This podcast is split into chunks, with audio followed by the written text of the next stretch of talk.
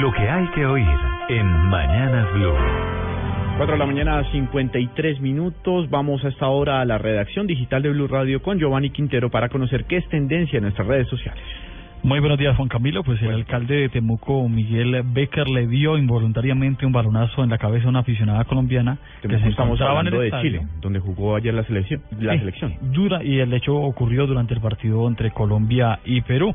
El alcalde estaba repartiendo balones a los aficionados que asistieron al estadio con tan mala suerte que pateó el balón y le golpeó Pero la cabeza. estaba repartiendo desde la cancha. desde la cancha, sí, y la Sí, aficionada estaba en primera fila y se lo llevó, pero tuvo eh, y hay un detalle que esta noticia fue reportada por las agencias internacionales, pero no fue registrada por las eh, cámaras de televisión, por lo que pues el alcalde se salvó. De todas maneras, en las redes sociales este contenido durante el partido fue uno de los más leídos y en blueradio.com encontramos encontrará detalles completos de esta noticia.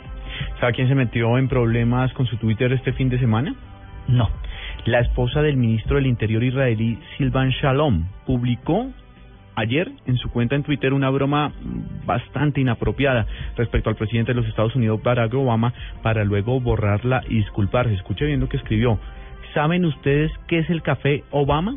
Negro y flojo, escribió Judy Shalom a los 74.400 internautas que la siguen en Twitter. Obviamente no pasó mucho rato para que una ola de indignación y, y críticas en línea llevaran a borrar su chiste.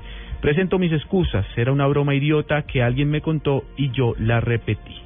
Eso es lo que publica la esposa del primer ministro de Israel, obviamente cuando usted se mete con el presidente de los Estados Unidos en una crisis racial que vive ese país y dice que el café Obama es negro y flojo, pues se Es le un viene de mal gusto. mal gusto y ola de retweets, como dicen ustedes, los expertos en redes. 4 de la mañana, 55 minutos.